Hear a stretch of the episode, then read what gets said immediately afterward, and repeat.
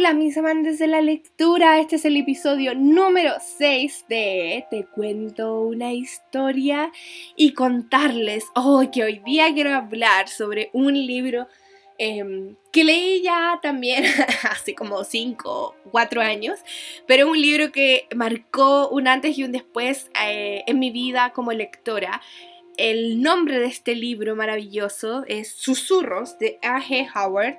Esta es una saga eh, basada en el País de las Maravillas, sí, en Alicia en el País de las Maravillas, que es mi libro clásico favorito. Entonces, por eso les digo que significó mucho para mí esta historia.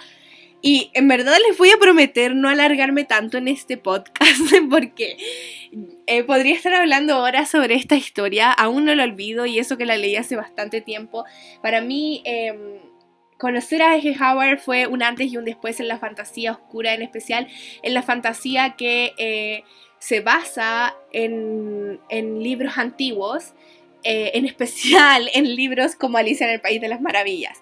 Y este libro también es un libro young adult para jóvenes adultos. Em, yo creo que se puede leer como de, para los 14 años para arriba, más o menos. Es un libro literal de fantasía oscura que hace un cambio drástico en lo que conocemos como el mundo del país de las maravillas, el, eh, todo lo que sabemos porque hemos leído la historia de Alicia en el País de las Maravillas de pequeños o ahora de grandes o hemos visto las películas, no lo sé, eh, es completamente diferente. Es como si el País de las Maravillas hubiera sido comido por una persona de la oscuridad, así por un demonio y hubiera sido vomitado a la, realidad. Em, es muy intenso, es muy fuerte, a veces es bastante... Eh, oscuro y un poco terrorífico la forma en que se describe este mundo, es decir, con señalarles que las em, flores del jardín de las flores de Alicia en el País de las Maravillas son zombies. Son zombies gigantes, son flores zombies gigantes. con señalarles que, que en verdad todos los personajes son increíblemente dark, son increíblemente góticos y, enigmáticos. En verdad es un libro que eh, voy a recomendar desde aquí hasta que me muera.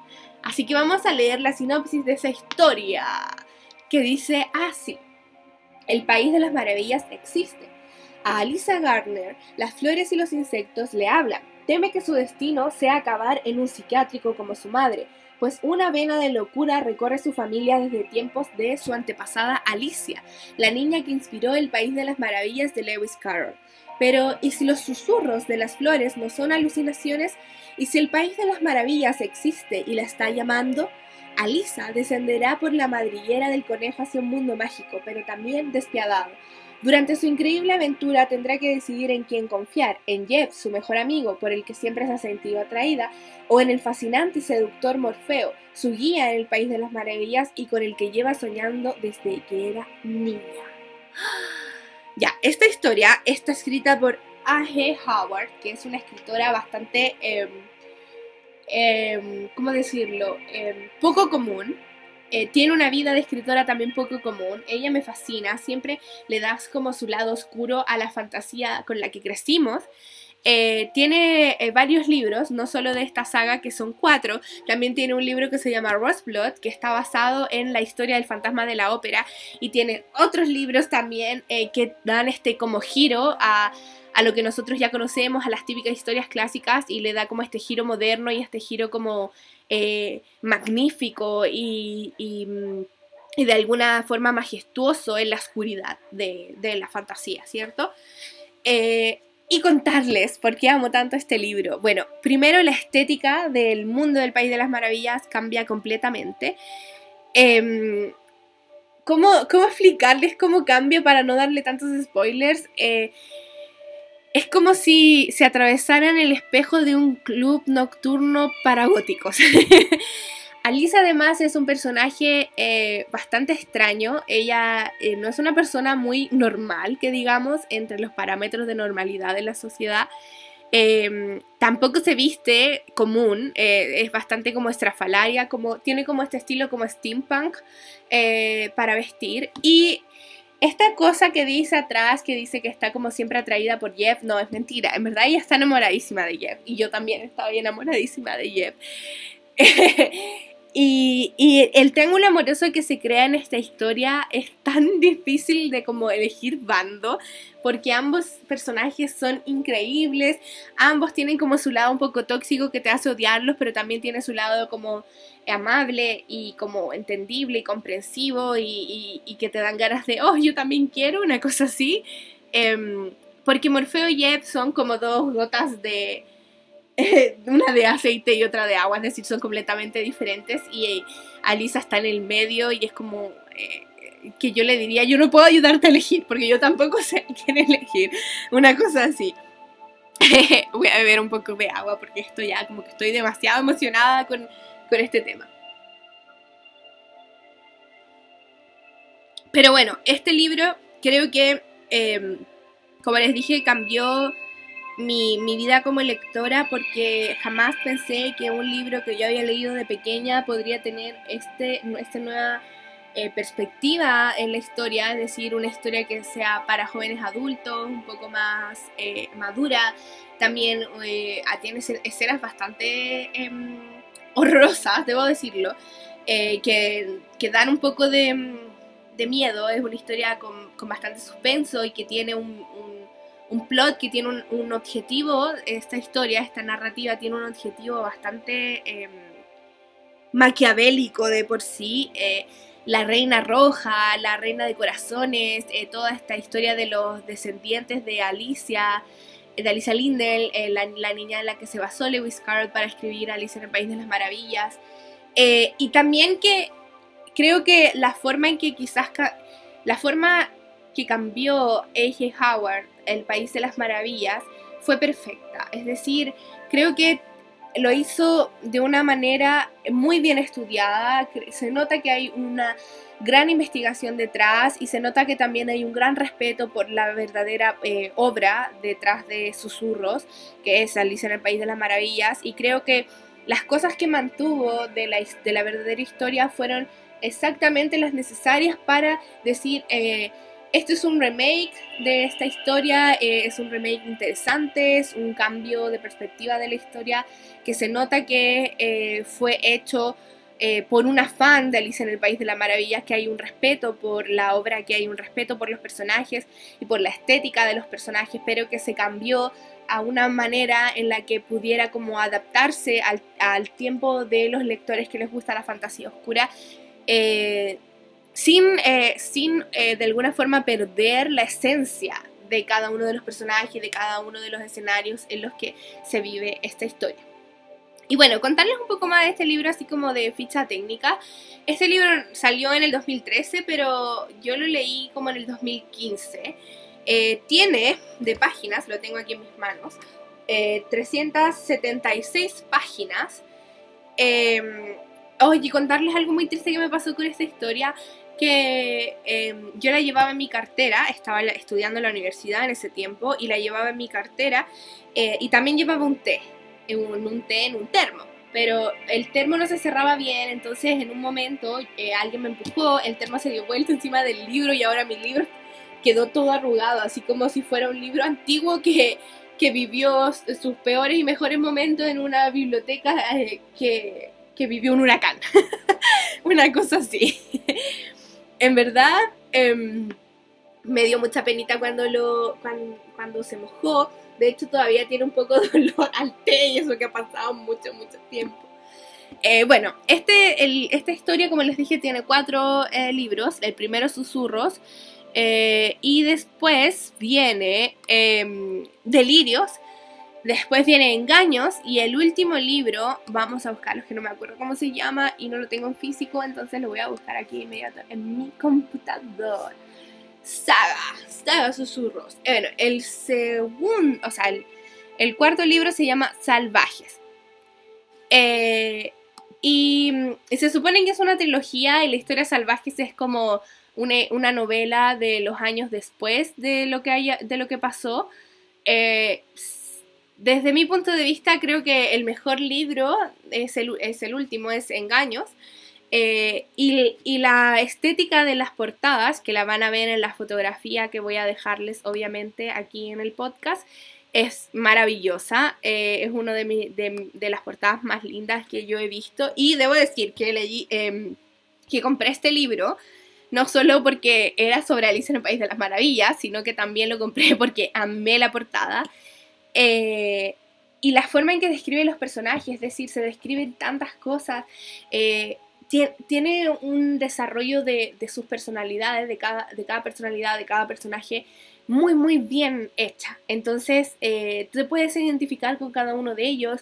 Cada uno tiene un estilo muy específico de vestir, de hablar, de caminar, y todo esto se describe. Es decir, em, a mí no me gustan mucho los libros que describen detalladamente cada cosa, hasta como el número de pestañas que tiene el personaje.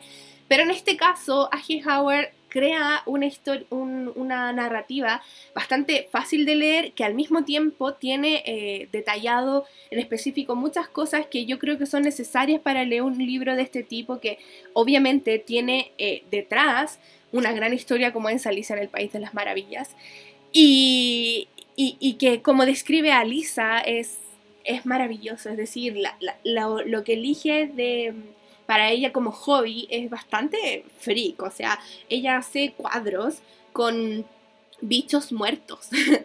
es como, eh, eso es, porque ella es artista, eh, y es muy, muy artista, le encanta la, eh, pintar, dibujar, le encanta, le encanta ese, ese tipo de arte. y Jeff es algo así como como un rockero de los años 70, así como para que se puedan imaginar. Y Morfeo es como este príncipe oscuro del País de las Maravillas, que sí, que está basado en, en de alguna forma, entre comillas, entre la oruga, en la oruga del, del, País de las Maravillas, pero hecha un hombre eh, maravilloso y muy malvado. Em, y también tenemos a su amiga, que es la hermana de Jeff, y también ella tiene una personalidad bastante como alocada y están muy bien desarrolladas. Y este, este como toque de locura que tiene la, que tiene la trilogía, siento que eh, fue desarrollado y fue descrito y contado de una manera, em, de una manera muy a ver cómo puedo explicarlo para que se entienda, porque, bueno, yo estudié psicología, entonces eh, yo, yo leí este libro estudiando psicología y la verdad es que se nota, como les dije, no solo hay una gran investigación con respecto a Alicia en el País de las Maravillas, sino que también hay una gran investigación sobre respecto a lo que son las alucinaciones, los delirios, y fueron tomadas de una forma muy respetuosa, fueron tomadas de una forma muy elegante, eh, fueron tomadas de una forma muy consciente, esa es la palabra, que fue, que se hace muy la, locura se hace consciente de que a veces nosotros llamamos locura a lo que no entendemos. Y, yo creo que eso se marca constantemente en cada uno de los libros de, de esta trilogía y por eso me fascinó mucho eh, me sentí muy identificada en varias circunstancias. O sea, imagínense, yo leí esta historia mientras estudiaba psicología, eh, mientras yo creo que todos en algún momento nos sentimos juzgados por ciertas cosas que realizábamos, por nuestra forma de actuar en el mundo y nos llamaron locos por eso. Em, y esta frase que es súper icónica del libro de que de Alicia, no de este, de, de decir eh, de que las mejores personas lo están, eh, yo creo que en este momento de alguna forma no es que romantice la locura, sino que da a entender de que hay locuras y locuras, así como hace esta división de que no todo lo que nosotros llamamos loco, de que no todo lo que llamamos que es enfermo, entre comillas, de la mente, eh, es algo que va a dañarnos o es algo que va a hacer un mal en el mundo y que tenemos que dividir eso, diferenciar que hay como un espectro de este tipo de enfermedades mentales y de que, de que hay algunas que son muy exageradas o de que han sido Em, de que les han dado una muy mala fama en, la cultura pop, en las películas, en los mismos libros, en la serie, y que en verdad no es así. Y yo creo que, eh, no sé si este habrá sido el objetivo de la autora, pero creo que sí se da a entender de que a veces hay gente que es encerrada en estos asilos, en estos psiquiátricos, por no las razones adecuadas, eh, por equivocaciones o por prejuicios o porque las mismas culturas están haciendo que la misma gente se enferme por no encajar, entre comillas, en el sistema de las culturas, ¿cierto? Y creo que eso se muestra en esta historia y que por eso es uno, es uno de... Es una de mis historias favoritas, debo decir, de, de fantasía oscura. No puedo decir que es mi autora favorita, ni tampoco mi trilogía favorita, porque no lo es. Pero la recomendaría al 100% a un fan de Alicia en el de las Maravillas. Le digo así, no, es que tienes que leer este libro porque es increíble. En verdad la vas a pasar muy bien, vas a llorar, vas a reírte, vas a, sentir, em, vas a sentirte parte de este, de este squad que, que, con, que que, sigue a Lisa, que sigue a Jeb, que sigue a Morfeo, que sigue a los diferentes personajes del mundo del País de las Maravillas, que no puedo contárselos porque tampoco quiero hacer muchos spoilers sobre todos los demás personajes, pero los personajes más importantes de esta historia van a estar. Eh, y también em, hay otros personajes nuevos, por ejemplo, la mejor amiga de Alisa, el padre de Alisa, la madre de Alisa, eh, la reina roja también es un personaje muy muy importante que es completamente diferente a la reina de corazones. Eh, y algo muy genial de este libro es cómo se transportan al mundo de Alicia y cómo llega Alisa a a conocer el mundo del País de las Maravillas o a darse cuenta de que a pesar de que ella cree que está como perdiendo la cabeza, eh, hay cosas que se escapan de su entendimiento, hay cosas mágicas que están sucediendo y eso es lo más genial, que es una cosa que se vive en la realidad, que, que literal es como un día estás aquí conversando en un podcast y de repente te, te das cuenta que hay cosas que no vas a entender y que pueden ser magia. Eh, y eso es que, combina mucho la realidad con el mundo del País de las Maravillas de una forma tan exquisita que te dan ganas de continuar leyendo y por eso les digo em, que esta trilogía es bastante buena. El mejor libro es el último. Eh, creo que lo único que no me gustó de esta historia fue el final. Eh, no, del, no del primer libro, sino de la saga en sí. No me gustó mucho el final. Fue como para dejar un poco contento a los dos bandos. en lo que constaba de la historia. Eh, creo que sufrimos mucho durante la saga como para que terminara de esa forma eh, y siento que, fue como un, como un final bastante abierto y yo creo que la mayoría de los, eh, de los escritores, iba a decir, de los lectores odiamos los finales abiertos. Entonces yo creo que por eso eh, Howard escribió Salvajes, como para decir, ya aquí tienen, para que dejen de molestar con el, con el final abierto. Pero Susurros es el primer libro de esta saga y en verdad se los recomiendo de leer, que le den una oportunidad, incluso a los que no les guste mucho el mundo del País de las Maravillas, porque como les digo, es una es algo completamente nuevo y que respeta muchas esencias de, los, de las cosas del País de las Maravillas, pero que le da este toque eh, de Howard que es bastante oscuro, que es fantasioso, que es enigmático y que te va a dejar prendido durante cada capítulo. Así que recuerden, se llama Susurros de Eje Howard y es el país de las maravillas de nuestro mundo. Nos vemos en el siguiente capítulo. Adiós, que estén muy muy bien.